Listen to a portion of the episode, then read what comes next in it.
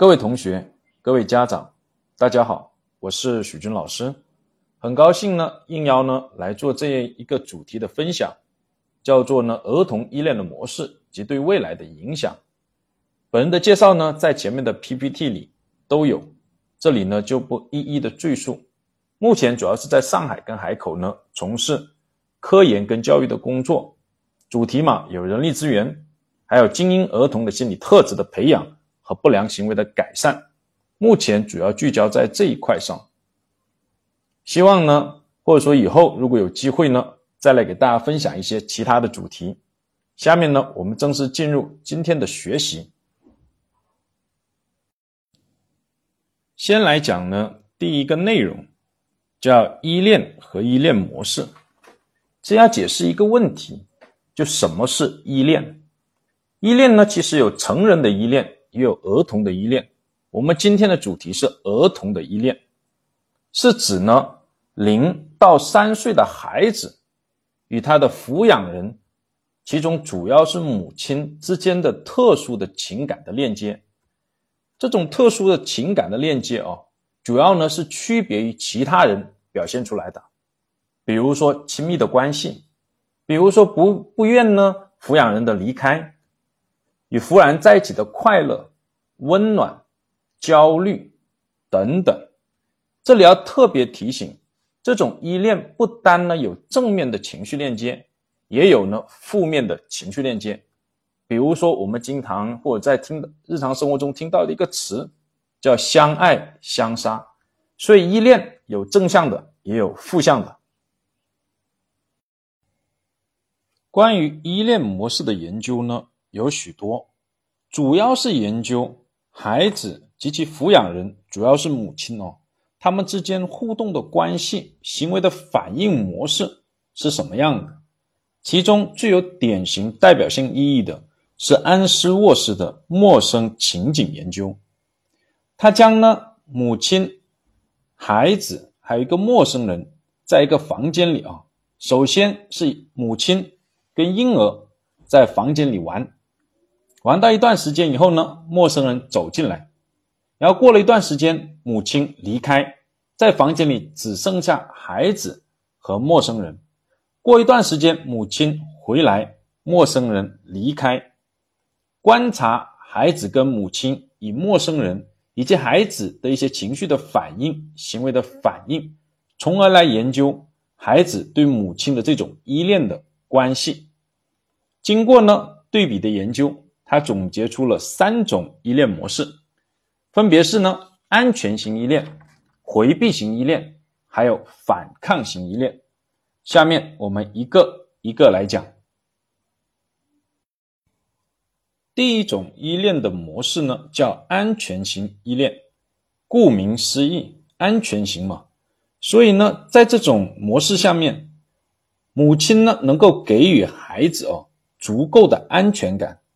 当母亲呢在的时候哦，孩子能够积极主动的探索陌生的环境，比如说认真的、开心的走动，玩他自己的玩具。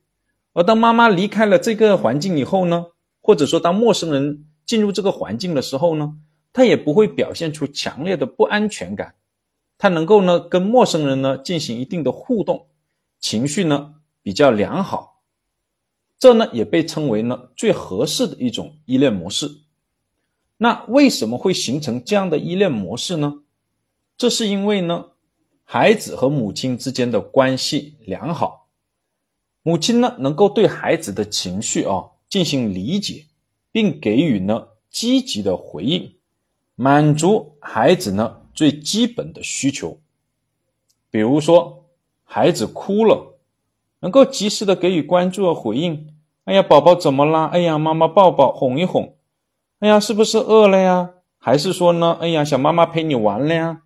这个就叫做积极的回应，他的这样的需求就可以得到满足，进而呢建立安全感，形成安全型的依恋关系。第二种依恋呢叫回避型依恋，也叫无依恋模式。孩子跟母亲呢没有建立这种特殊的情感链接，妈妈在和不在都一样，自己玩自己的，自己做自己的事情，既不会因为呢母亲呢离开而有呢不良的情绪，比如说哭闹，也不会因为母亲呢回来了感到开心，有正面的情绪反应。整体的表现呢十分的冷淡，跟母亲的互动也跟陌生人的互动呢没有太大的一个差别。为什么会形成这样的一种依恋的模式呢？两个主要的原因。第一个，妈妈不懂得孩子的情绪，没有及时给予适当的一个回应。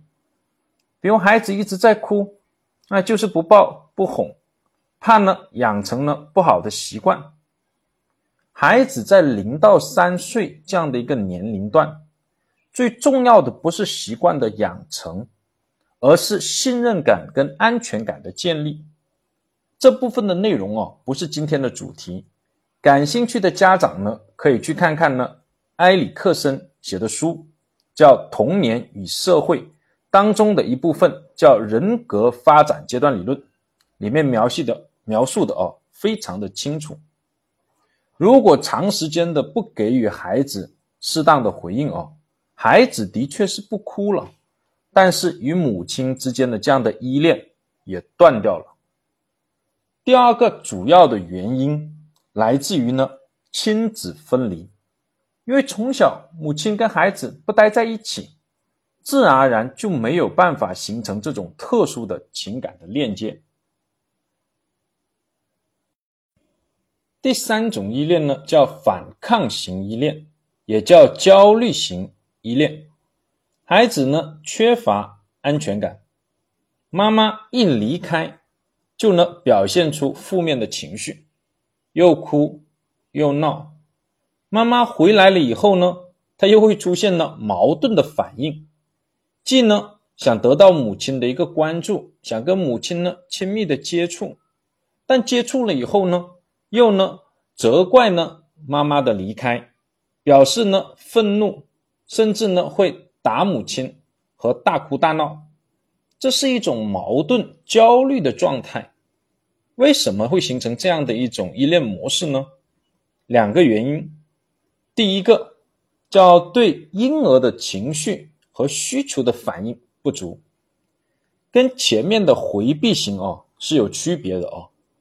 回避型呢是指没有反应，而反抗型的依恋模式呢？是指呢有选择性或者间断性的回应和满足，比如哭了，哎呀，过来看一看，又哄一哄，哎呀，不哄了。下次哭的时候呢，又没反应了。又比如说呢，在跟孩子玩或哄的过程中，时不时的不耐烦了，哎，就不管了。这些呢，都是对婴儿他的情绪跟需求反应不足的一个表现。第二个主要的原因。是呢，对婴儿的情绪跟需求啊反应过度，用一个我们日常常讲的词叫溺爱。比如说宝宝饿了，哎呀，在那里哭，哎呀，你只看到了，哎呀，吃吧，赶紧吃。哎，宝宝吃饱了，但是呢，我们不知道宝宝已经吃饱了，那总担心他是不是还饿了。哎，再多吃一点，再多吃一点，哎，结果把孩子给弄得吃撑了，难受了，就又哭了。又或者说呢？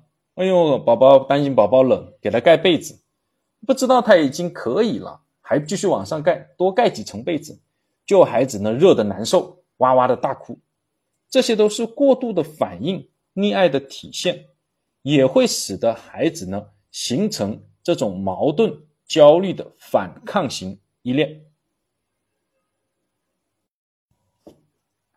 不同的依恋模式对孩子的成长和发展的影响。是不同的。总体而言，安全型的依恋更有助于孩子未来的成长和发展。首先呢，从认知发展的角度来谈，有人做过相应的研究，得出来的结论是，安全性高的母婴关系比安全性低的母婴关系呢，更能促进儿童的认知发展。认知发展呢，是指呢儿童怎么去认识这个世界，以及适应的问题。由于安全型的依恋关系是建立在积极的母婴的互动的基础上，孩子是有安全感的，因此他能够呢敢于去呢探索外界未知的事物，并且表现出更好的适应性。